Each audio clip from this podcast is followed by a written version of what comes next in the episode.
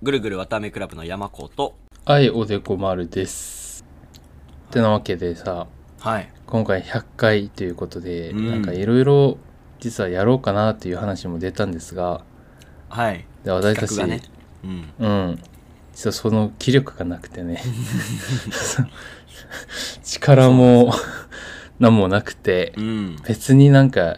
いろんなことするわけじゃなくてちょっとね初心に戻るというかさ、はいうちらあの最初の頃よくやってたそのボルタンスキーとかさ、ジゼル・ビエンヌとか、結構芸術家の話をよくやってたわけですやっよ。てまし実たはね。その話がしたくて、おう まあ、これを始めたわけではないけどではないんかい。うんけけど、まあ、芸術家の話この辺りで一回挟んどこうかみたいな感じで、うんうん。ちょうどね僕がつい最近ある展示会に行ってきたのではい。その話をしてみたらどうかなと思っています。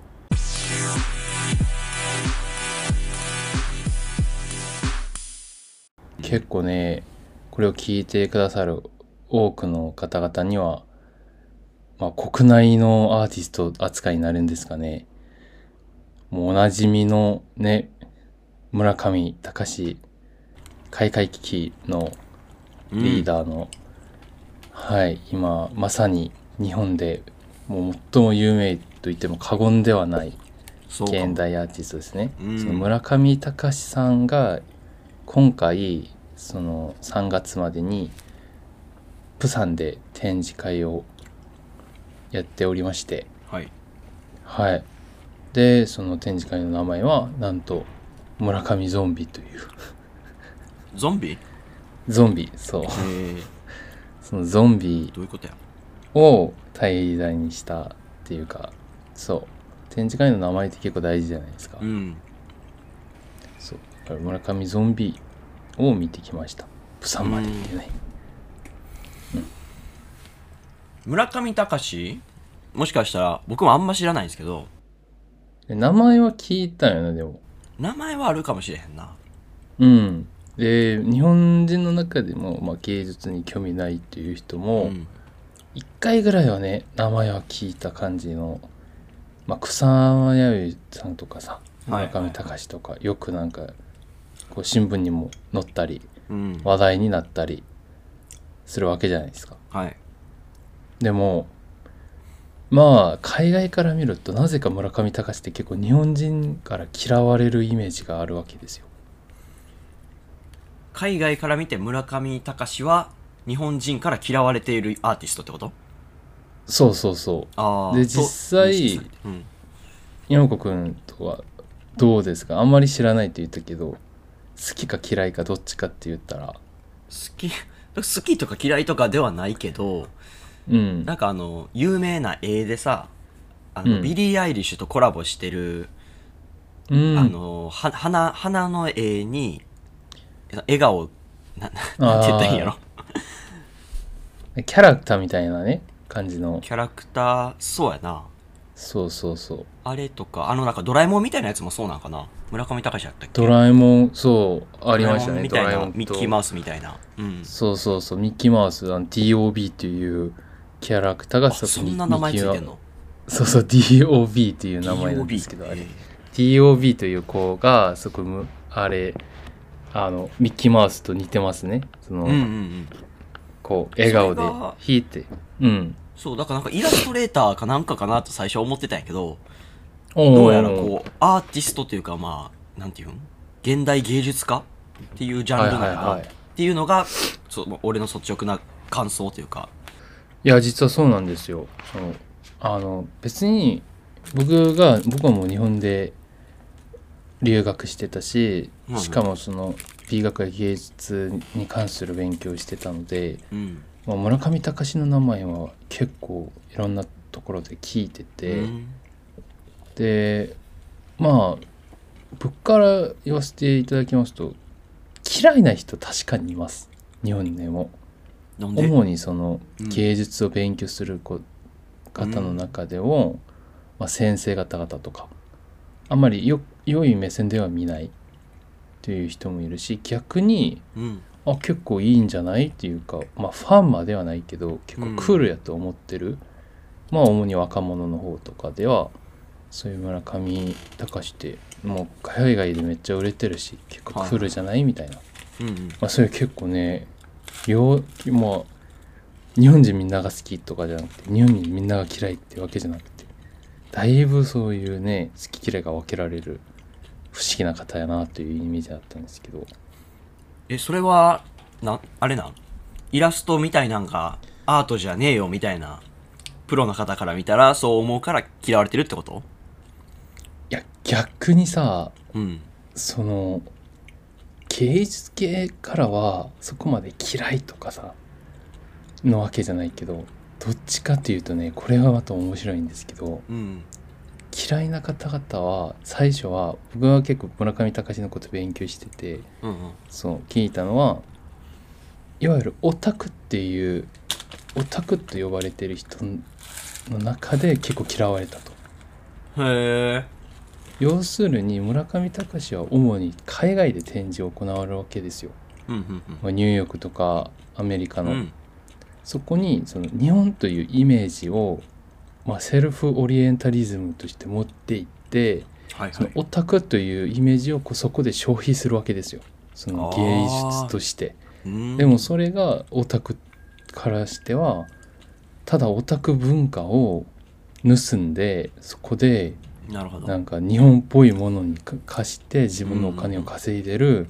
芸術家でも何でもない人みたいな感じであこう思われる節もあっあて、うんでもそれがもはやもうもっとめちゃくちゃ有名になるからうフんァンもできたり、そのなるほどねそう東京芸大出身やからそこの辺の後輩たちとかもうんうん結構そうそういう信者まではいい信者っていうちょっと皮肉な呼び方もするけど、うまあん後を継いで一緒にやってる後輩たちもいるわけで、まあ、開会危機という実際ね会社を経営しているから、うんうんうんそこの職人の人たちとかも行ったりというへー結構ね不思議な立ち位置に今立っていある。そううなんかちょっと興味持ってきましたわ村上隆うさん、ん、えこの台本に書いてあるさ、うん、えーたくさんの子供はい R19 の展示空間っていうちょっと一見矛盾する あのあのねとがきがあるんですけどこれなんすかいやめちゃくちゃいいこと言ってくれました今あ実はね、まあ、ここれからなんか今までは村上隆ってどんな人っていうひふうにーうんうんこう紹介っていう感じで言ったんですけど、うんあまりね長いプロフィール言うのはねまあ検索したらパンって出てくるんでそこまでぐるぐる頭クラブでは長く喋らないけどうんうん今度は要するにその村上隆そういういろんな側面を持っているアーティストが韓国に来たと。で俺はねこう村上隆に関するなんか批評家やその分析家の人たちが書いた本を読んで感じたのはこの人矛盾してるなっていうひのが感じたんですようんまず。ほんで展示会に行ったら僕ね想像できなかったんですね村上隆の展示ってどんな人が来るんやろううんなんとね子供連れの人がめちゃくちゃ多くてへえで子供がめちゃくちゃ多かったんですよとにかく展示会に。でも、まあ村上隆の作品さっき言ってたその可愛らしい作う品んももちろんあるけどあの、まあ、開会危機からこう見る開会危機って結構もう奇妙な感じのその感じじゃないですか漢字自体が「開会」と「危機」なんで、危機開会ってことやんなそうそう危機開会のことやからうん結構ねグロテスクって言える作品えそもう多ないんんですよそうなんかそういうグループなんや目がいつ目がいいっぱいついてあったりさええこうなんか垂れていたり口の中からウェーって垂れていたりうんそういう結構ね印象の強い作品が多いんですけどはあだから子供いていいんかなみたいなうんここにうんうんそういうのこと考えながらもう入っててしかもなんか展示会の中で R19 の展示空間があるということが書いてあってそれはそう R18 じゃなくて19なんあ19でしたね、うんへえあの韓国では多分あれやからそう年が19やとおそらくあそういうことか18のそううんそうそうでそれもはどういうことなのグロじゃなくてエロってこと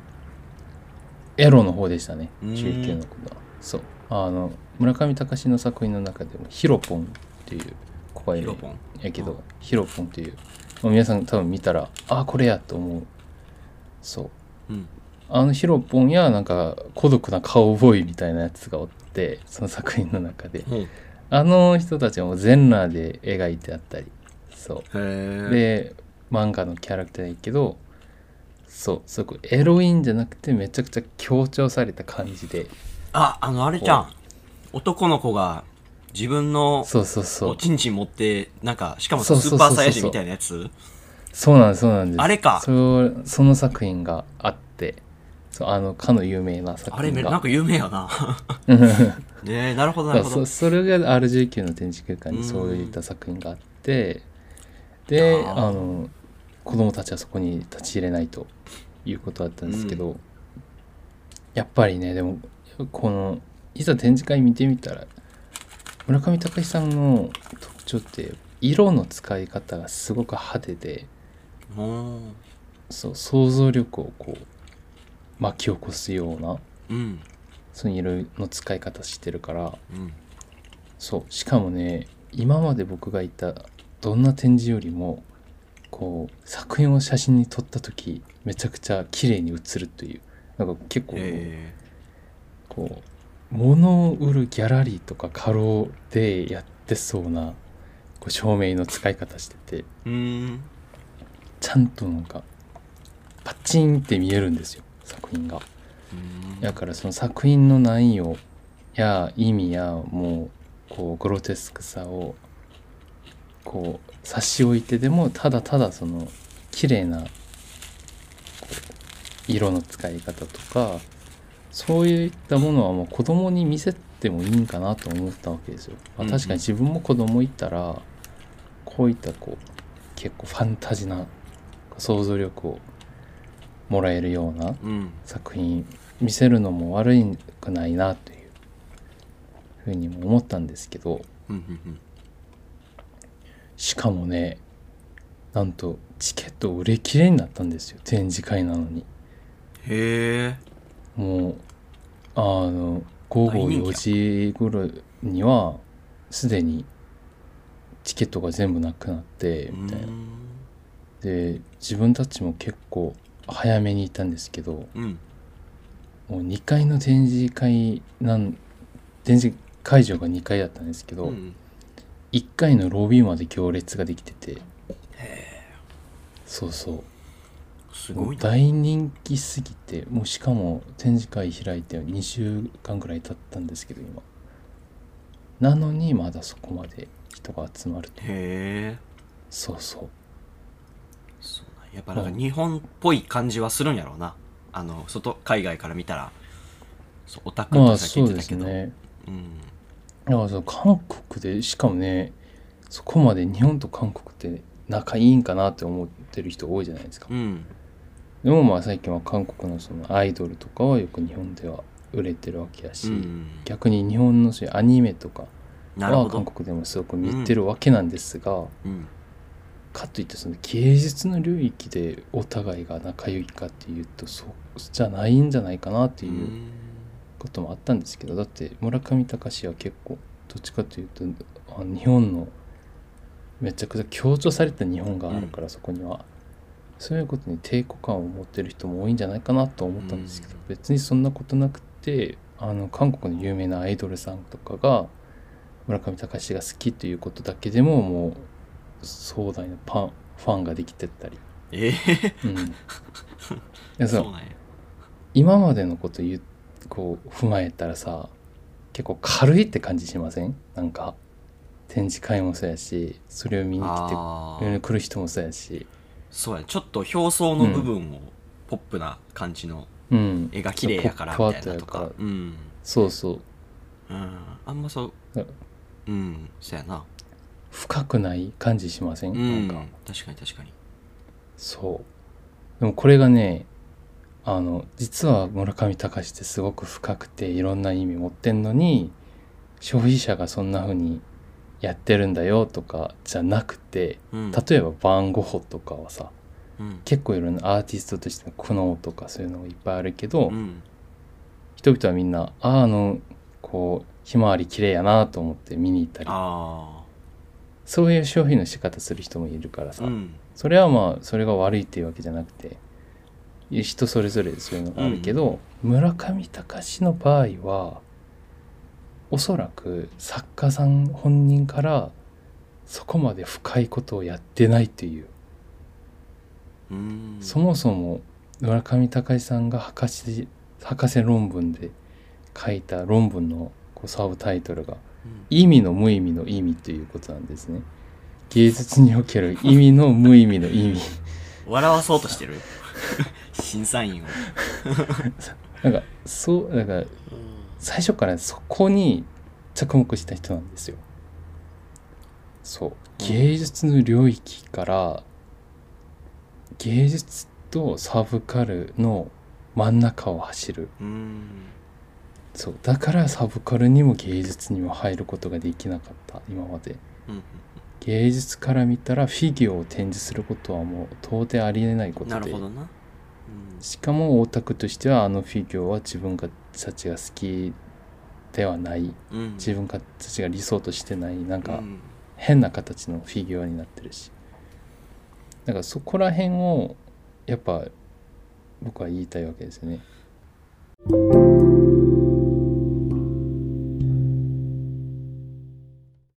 その分けるのが意味がないとしても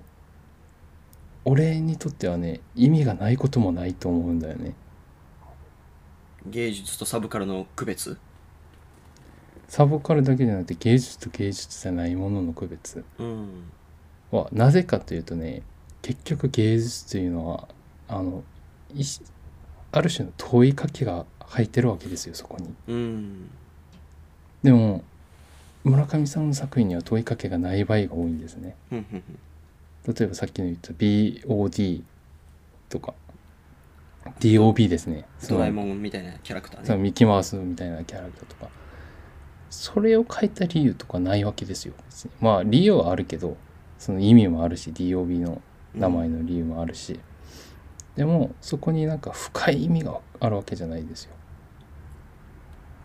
芸術の歴史の中でそれが位置づける何か大事なポジションをっていうのはあるかもしれないけどそれが今まで通りにめちゃくちゃ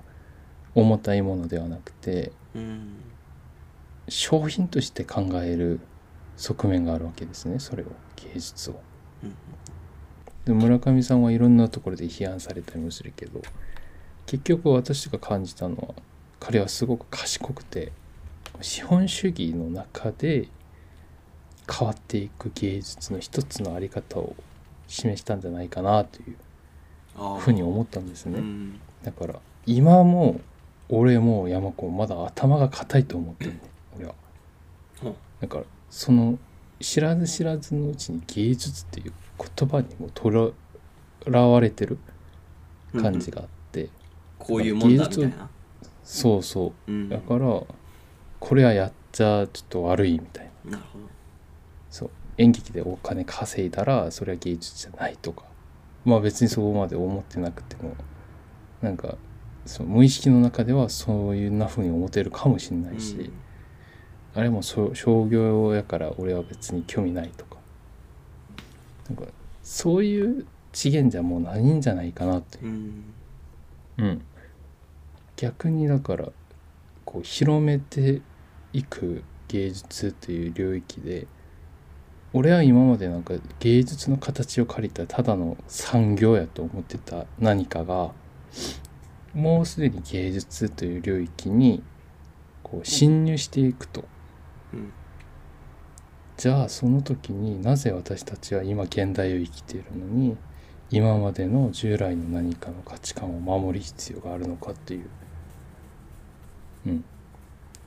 もっとなんか脱ぎ出していってもいいんじゃないかなってなんかお金がまあたくさん稼ぎたいって言ってる俳優を目指している人に対してうん。悪いこと言えらな言えるはずがないと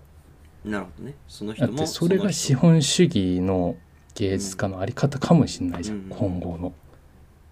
うんいやそれは結構ずっと話題に多分なるしうん。これはもう何100年200年後の人たちが多分結論つけてくれると思うんやけどうちらが全部死んだらそうでも今はその当時代のその言葉そのこう意見などをちょっと触れていっていきたいなというそう村上さんのうん。展示会やインタビューとか見ながら思いましたね。でなんか日本の現代芸術家を代表するとまでは言わないかもしれないけどそんなこと言ったら日本の芸術家関係者とかがめちゃくちゃ怒るかもしれないけど、あんなやつみたいな感じでうん。でも仕方ないよねだって海外ではもうかなり有名やしさうん。そう良いとこ示してるからさその賢さが俺はちょっとあやかっていきたいなと思ってたへえ。そうすごいな。一つの展示会行っただけで、そんないっぱい考えれるもんなの。そう芸術とは何かみたいなさ。そうやっぱりさプサンって遠いわけですよソウルか言った。おーらそう日帰りで行ってきたんですけど、はもう韓国の端から端なんですよ、あ、ね、そうなんや。韓国ちちっちゃいからさうん。ソウルからプサンっていうのはだから何かしら得ないとそこから